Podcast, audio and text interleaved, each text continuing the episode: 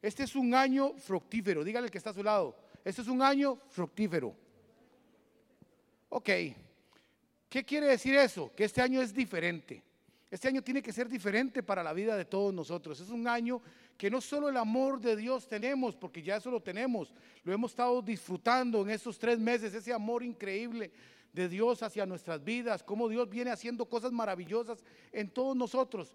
Pero hay algo que debemos de hacer. Yo quiero tocarte tres pequeños, o quiero darte tres pequeños consejos para tu vida, para que puedas ir cabalgando en este año, para que puedas ir tomando una linda o, lindas decisiones, diría yo, no una linda decisión, sino lindas decisiones, pero que hay circunstancias todavía que a nosotros nos cuesta separarnos, que hay todavía circunstancias que nos obligan a muchas veces hasta devolvernos al viejo hombre, circunstancias que nos obligan muchas veces a no hacerle caso a Dios. Y esa es la parte más difícil del hombre. Obedecer a Dios es lo más difícil. Oigan, Usted le puede hacer caso y, así somos. Por naturaleza, esa es nuestra, una de las debilidades que casi todo el hombre tenemos.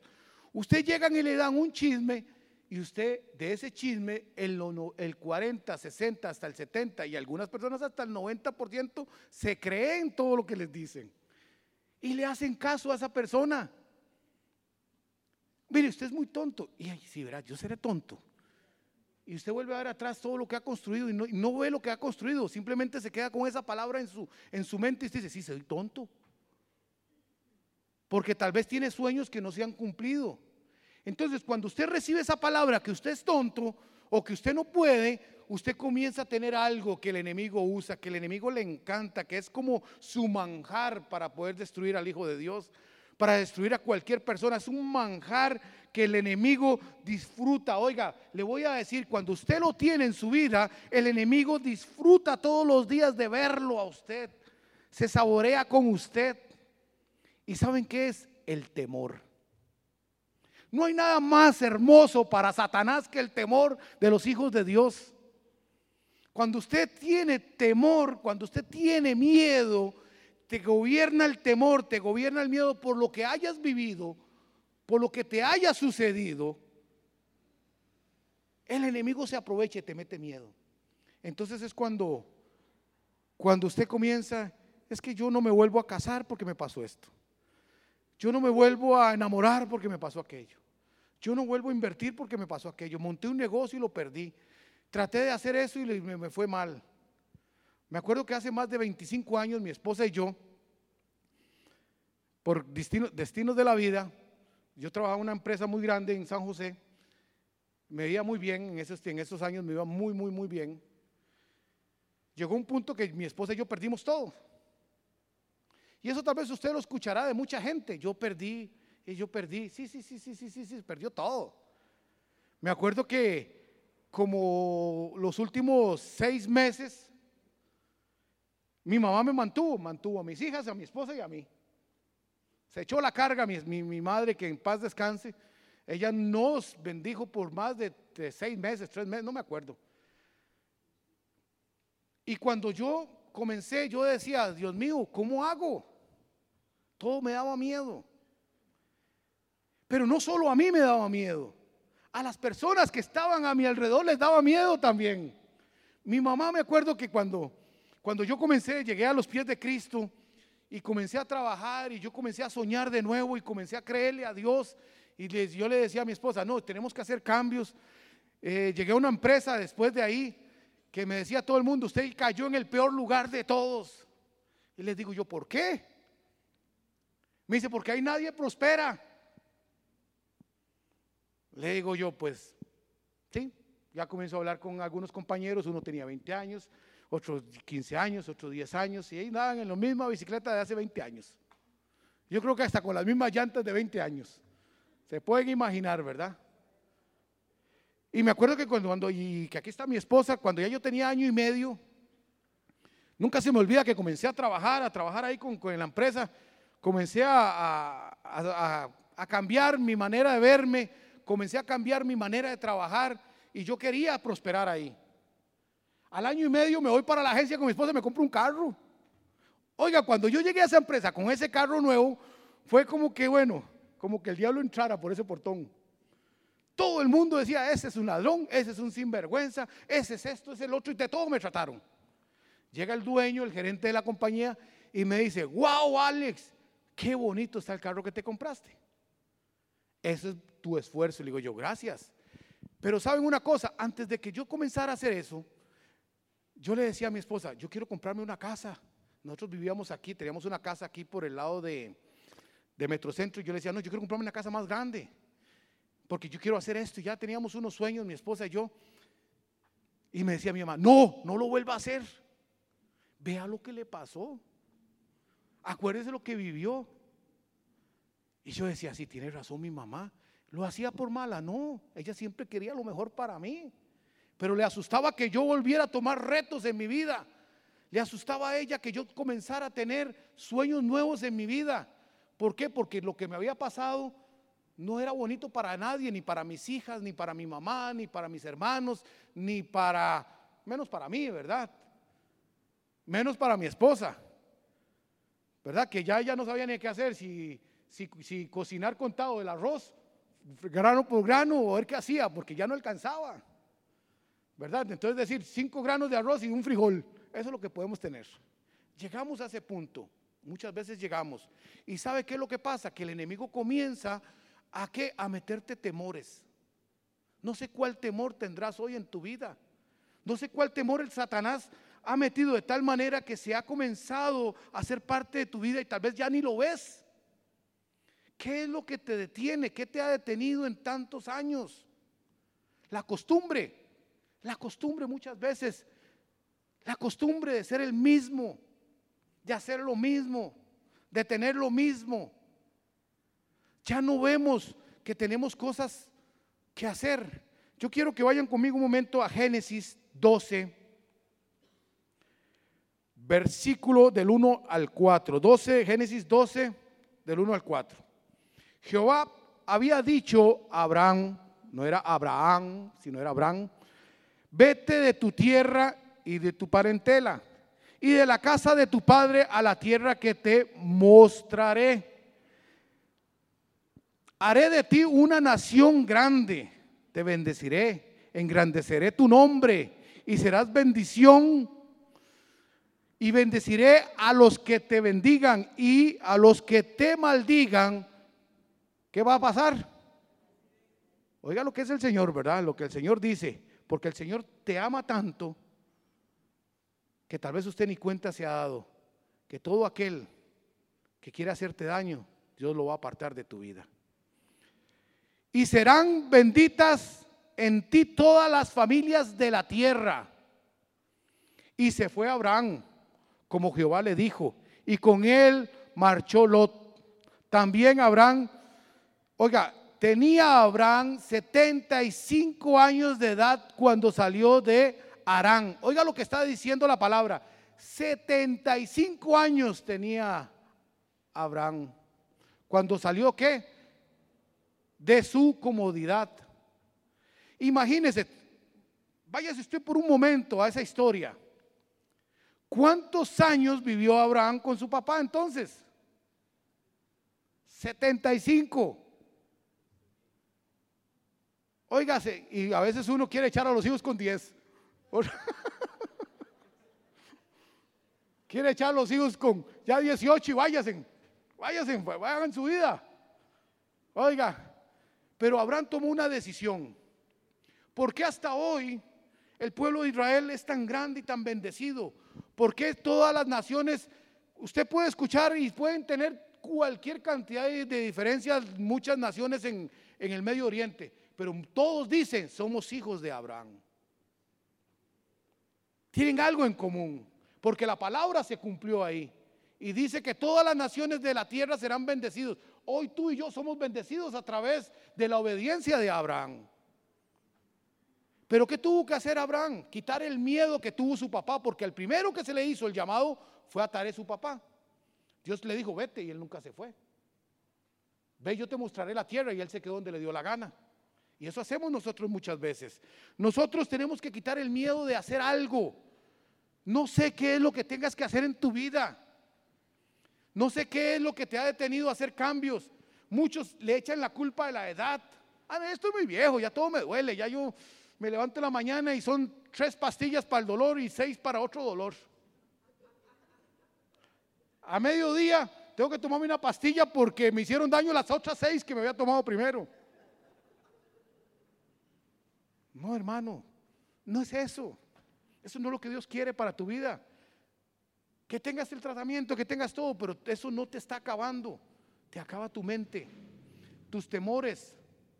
¿Qué has vivido? ¿O qué estás viviendo? Solo tú lo sabes en tu corazón. En ese lugar oculto que tienes tú con Dios. En ese lugar donde solo tú y Dios se conocen. Donde realmente Dios te ve lo valiente o lo maricón que sos. Ahí es donde Dios te conoce. Entonces es donde, donde usted realmente debe entregar sus temores a Dios. ¿Qué es lo que tú quieres hacer en tu vida? Hoy hazte esa pregunta. No veas qué es lo que la gente quiere, sino qué es lo que tú quieres hacer en tu vida. ¿Qué es realmente lo que te motiva? Y te voy a dar un consejo a todos los que nos están viendo y todos los que estamos acá. Comience a hacer algo que le guste hacer. No, lo, no haga algo que le digan que tiene que hacer. Haga algo que le guste. Algo que de verdad a usted le guste hacer. No le importe lo que la gente diga. No le importe lo que usted mismo muchas veces piensa. Si Dios le puso en su mente y le dice, hazlo, ve y yo te mostraré y yo te ayudaré. ¿Qué necesita más? Quitar los temores y los miedos. Arranca todos esos temores, arranca todos esos miedos. ¿Sabe por qué? Porque si usted no le obedece a Dios, ¿qué va a pasar? Ah, se va a volver una estatua de sal, como le pasó a la mujer de Lot. Y no necesariamente somos de sal, a veces somos de carne y hueso, pero parecemos estatuas de sal, más salados, salados y tiesos ahí todos acalambrados porque no nos gusta hacer nada. Se nos acalambra el cerebro, se nos acalambran las manos, se nos acalambran las ideas. Y eso no es culpa de Dios, es que me da miedo, es que tengo miedo. Y si me vuelve a pasar, ¿lo hice con Dios la primera vez o lo hice sin Dios? Hasta esa pregunta también. ¿Le di el lugar a Dios o le quité el lugar a Dios? Cuando mi esposa, por, no fue mi esposa la que me, ayudó a perder todo, fue una, una decisión muy propia mía. Yo lo hice porque yo creí que yo podía. Cuando yo entendí que yo no podía, sino que Dios era el que me ayudaba a hacer las cosas, mi vida se comenzó a transformar. Se me comenzó a transformar de tal manera que yo comencé a vivir con gente diferente y relacionarme con gente diferente. ¿Cuál era mi temor? Y les voy a ser honesto aquí. Mi temor en el mundo era dejar a mis amigos, a todos esos conocidos, esos compas, y esos aquí, y esos allá, y, y, y el carne, y, y, mi compa, y, mi brother, y, nos parecíamos monos, dándonos por el pecho que somos amigos. No, no, no, no, no, no, no. Tuve que tomar decisiones y el, miedo mío era, ¿y ahora cómo me voy a volver yo? ¿Cómo me veo yo en un espejo? Ya no me puedo ver ahí solamente todo pandereta y, y, voy a ser muy obstinado y voy a ser un amargazón y solamente en la iglesia metido, qué ganas y gente metida en mi casa, qué ganas y todo eso y ahora más bien me hace falta que lleguen a mi casa. Ahora me hace falta estar en la iglesia. ¿Por qué? Porque Dios es el que toma el control de nuestra vida. Quité todo el temor de hacer los cambios, quité el temor de ser diferente y ese momento transformó mi vida y transformó a mi familia. Ahora, ¿qué más tenemos que hacer? Sencillo, confía en tus sueños. Esa parte sí es más ruda todavía. Usted por lo menos a veces le hace la más aguada a Dios y medio le cree a Dios. Porque muchos medio le creen a Dios, ni siquiera le creen a Dios. Pero confía en tus sueños. No tengas temor. Vean, ¿quién es más grande? Si usted tiene a Dios en su vida, ¿qué es más grande? ¿Lo que Dios te da o lo que una persona te puede decir? Qué difícil que es para el ser humano. Qué fácil que eso no. Todo el mundo dice, no, es muy sencillo. No, no, no, no, no, no. La hipocresía del hombre comienza por ahí, por, no, por la falta de aceptación. ¿Qué es lo que pasa? Que a nosotros nos cuesta tanto que todavía tenemos el mundo aquí en nuestra espalda. No, no, no, no, yo voy a hacer una cosa, pero no le voy a decir a Sandra porque si no se me ceba. No, no, no, no, igual de decirle a mis papás o a alguien porque si no se me ceba y después me echan el mal de ojo y después me quitan, después me dicen. Entonces, ¿en quién estamos confiando? Vea lo que, lo que le pasó a Josué, a Josué. Yo siempre le digo Josué. José, Génesis 37, 5 al 7 dice, tuvo José un sueño y lo contó a sus hermanos y ellos llegaron a aborrecerle más todavía. Yo quiero que entendamos algo aquí. Dice que le contó el sueño a sus hermanos y lo llegaron a qué? Más. Cuando usted confía en sus sueños, hay gente que lo va a aborrecer a usted. Pero sabe una cosa, cuando usted confía en sus sueños y usted le comenta a alguien un sueño, ¿sabe qué? es la primera persona que va a alejar de tu vida al Señor. Porque ahí es donde sacan las uñas. Ahí donde usted saca, cuando usted se da cuenta cuando una persona le es leal o le es desleal. Cuando una persona le tiene envidia y cuando no le tiene envidia. Porque dice la palabra, ¿y sus hermanos lo qué? Dice que lo qué? Lo aborrecieron más. Oiga lo terrible lo aborrecieron más todavía. Y sigue diciendo el versículo 6. Y él les, y él les dijo, oíd ahora este sueño que he tenido. Estábamos atando manojos en medio del campo y mi manojo se levantaba y qué? Y se quedaba derecho. Y vuestros manojos estaban alrededor y se inclinaban ante el mío. Qué arrogante, ¿verdad? Qué arrogancia la de José. Le voy a decir algo, cuando usted confía en sus sueños, porque son sueños del Señor, ¿cuál es el problema? Volverse arrogante.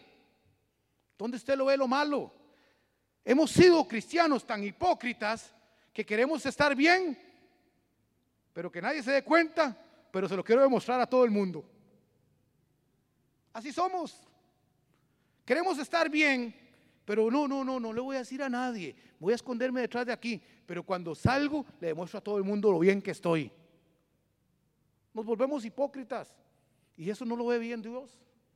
Si los sueños son de Dios, es para que usted no tenga vanagloria por eso que usted está haciendo, sino que usted pueda demostrarle a muchos que Dios es Dios en su vida que usted puede ser una persona próspera, una persona de sueños grandes. Hoy leía, por cierto, de un equipo en un país, no me acuerdo qué, equipo era, yo creo que era en Brasil. Llega su equipo, que era un equipo como de quinta división, no sé qué más, y se va a jugar con un equipo grande, por eso de las competencias que hay regionales y todo. Y solo él llegó a ver a su equipo jugar ese día.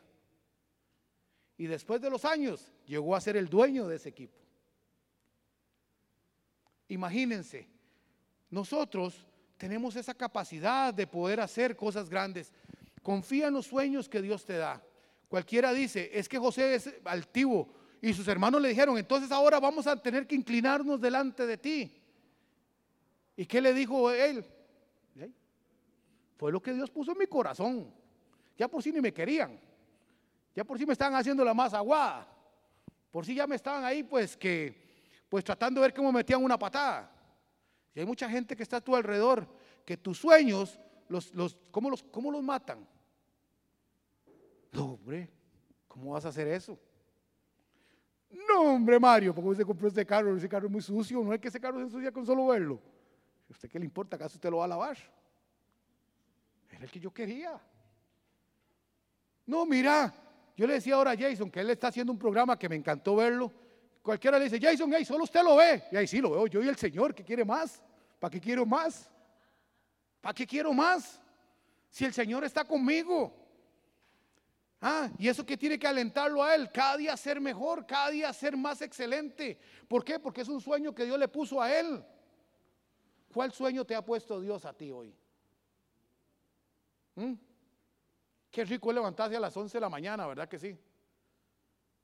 Pero sabe una cosa, cuando Dios tiene sueños y usted le cree a Dios y Dios te da sueños y te da proyectos y te da todo, le voy a contar qué va a pasar con ese vagabundo de las 11 de la mañana, le va a doler la espalda. Entonces se levanta por las buenas o por las malas. Pero cuando usted no tiene sueños y no cree en el Señor, puede pasar durmiendo 48 horas al día. ¿Cuántas tiene el día? Por unos duermen tanto que se les dobla. Vea que si son prósperos que les rinde la dormida. ¿ah? Entonces confía en tus sueños, la verdad es esa. ¿Por qué razón? Mis amigos, porque aquí somos hijos de Dios, aquí tenemos que ser prosperados todos. No podemos ver aquel que aquel sí, a mí no, porque aquel sí le pasa y a mí no. ¿Sabe por qué pasa eso muchas veces en las iglesias y en el mundo? Porque aquel, como hizo Abraham, Dios le dijo, ve, y él se fue. Claro, que estuvo pegado aquí 75 años, pero bueno, por lo menos se fue. ¿Cuánto has estado pegado tú también? ¿Cuánto tiempo tienes de que Dios te está diciendo, ve, hazlo, hágalo, vaya, hágalo? O sea, no le estoy diciendo si tiene o no tiene. ¿Cómo comienzas una empresa? Ya, y si me dan 20 millones y me dan un carro, y si me dan una casa, y si me dan el otro, y si me dan aquí, y comienzas a hacer una lista de cosas que la verdad no sirven para nada. Porque se le pueden dar y así como se los dieron, se van. Séale fiel a Dios y Dios va a ser más fiel con usted. Y por último, yo quiero que usted me sea sincero hoy, yo voy a levantar mi mano porque yo soy el primero. ¿Cuántos hemos destruido algo en nuestra vida? ¿Cuántos sueños nosotros mismos hemos destruido nosotros? ¿Cuántas cosas que Dios me ha dado he destruido yo? ¿Cuántos sueños he destruido yo? Y tal vez no son ni culpa mía. Tal vez ha sido las circunstancias, para no decir que todo es culpa de uno. Tal vez las circunstancias nos han llevado a destruir. Pero nos hemos acostumbrado a ver la destrucción como algo normal, que no hacemos nada por reconstruir lo que destruimos. ¿A cuántas personas tú has, has dañado con palabras y has tenido la, no la decencia, la humildad de ir a decirles, mira, vengo a que me disculpes. ¿A cuántas personas nosotros todavía vemos en la calle y los ignoramos como si fueran, no sé, como si fueran una silla, como si fueran una, algo más del medio ambiente? ¿A cuántas personas todavía nosotros nos cuesta de verdad? Es que no, es que si yo voy ante esa persona, yo era en el viejo hombre. Cuando yo le agarré y le saqué un ojo, era en el viejo hombre. Ahora soy hijo nuevo, ¿qué voy a ir a hacer? No es que si no me saca uno a mí. No, nosotros no podemos ver lo, lo, que se destruyó como algo normal, tenemos que comenzar a construir. Vea lo que le dijo Nehemías al pueblo de Israel.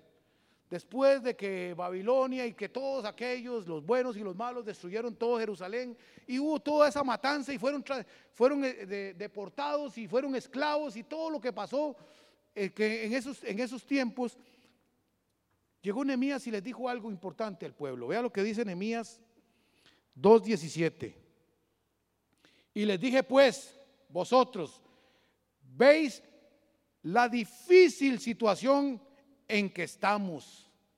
Jerusalén está en ruinas y sus puertas consumidas por el fuego. Venid. ¿Y qué dice? Vamos, ¿qué dice? Hagámoslo todos. Los muros de Jerusalén para que ya no seamos objetos de deshonra. Le voy a dar un consejo a todos los que nos están viendo y todos los que estamos aquí. Reconstruya lo que usted haya dañado. Reconstruya lo que usted haya perdido. Para que eso no lo esté acusando. Para que eso no lo esté metiéndole miedo a usted. para que eso no lo deje de soñar. Construya. Yo comencé, primero yo les dije que quiten todo el temor, confíen en tus sueños y por tercero, construya, reedifique lo que se ha destruido. Pero ¿sabe qué es lo más importante? Y con esto termino. Lo más importante es que cuando usted reconstruye lo que ha destruido, lo primero que tiene que hacer es quitar todo el escombro que quedó de lo que usted destruyó. Y eso le va a usted ayudar a quitar el pasado, a quitar el temor, a quitar todo eso que hasta el día de hoy no ha dejado que usted sea mejor. Dese una oportunidad. Dele a Dios una oportunidad de poder bendecirlo a usted. Deje de ser ese poco de escombro que no deja que Dios lo bendiga. Hágalo usted por usted. No lo haga por las demás personas. ¿Sabe por qué? Porque cuando usted hace algo por alguien, mañana se le olvida. Ya mañana le da pereza. Ya mañana no existe. Pero cuando usted lo hace por mí, ¿qué me importa si tengo que deshacerme de cosas? ¿Qué importa si tengo que devolver cosas? ¿Cuál es el problema? Tan pobres somos Tan pobre es nuestro Dios que todavía, como decía, todavía andamos por las migajas que caen en, las mesas del rey. Todavía andamos buscando migajas en el suelo. Ah, parecemos como los perrillos que andan buscando las migajas que caen en la mesa de, de, su amo. Nosotros no somos perrillos para andar buscando migajas en el suelo. Nosotros somos hijos de Dios, hijos del rey. estamos con un derecho de sentarnos en la mesa del rey no andar buscando migajas. Así que reconstruya todo lo que usted haya dañado y sea un buen hijo de Dios, sea una persona llena de Dios. ¿Y usted sabe qué va a pasar? Que todo lo que usted piensa que está perdiendo, todo lo que usted pensó que perdió, será restituido cuánto? Al ciento por uno. O sea que se tendrás más. Tal vez, tal vez no será financieramente, Tal vez Dios te dé salud para que disfrutes más años. Tal vez Dios te dé salud para que puedas de verdad disfrutar lo que tienes. Porque mucha gente se va solo a lo financiero y ven como que es plata, todo es dinero, todo es dinero, todo es dinero, todo es dinero, todo es dinero. Y qué triste es ver una gente con una persona con dinero y no poder comerse lo que más desea en ese momento. Qué terrible ver una persona con tanto dinero que tiene que andar en una silla porque no puede salir de su casa. Tiene tanto dinero que todos sus hijos lo ven y todos los que están a su alrededor lo ven solamente para ver qué les va a dejar. No, hermano, eso no es una vida, eso es una tortura. Pero ¿por qué les pasa eso? Porque nunca reconstruyeron todo lo que dañaron a través de, de los años. Vamos, no vea a las personas como enemigas, véalas como hijas de Dios. Y se va a dar cuenta que su mente, su corazón, pero sobre todo su estilo de vida va a cambiar. Y esa es una verdad que hoy usted tiene que llevársela para su hogar. Amén. Así que pongámonos de pie y démosle gracias a Dios porque sabemos que vienen cosas mejores para nuestra vida, que vienen cosas maravillosas. Vamos, deje de ser el amargado del barrio. Deje de ser la persona que tal vez ha tenido la oportunidad de ser ese gran, oiga, ese gran personaje, pero que usted se ve tan pequeño que muchas veces anda detrás de migajas, teniendo la oportunidad de tomar lo mejor del banquete.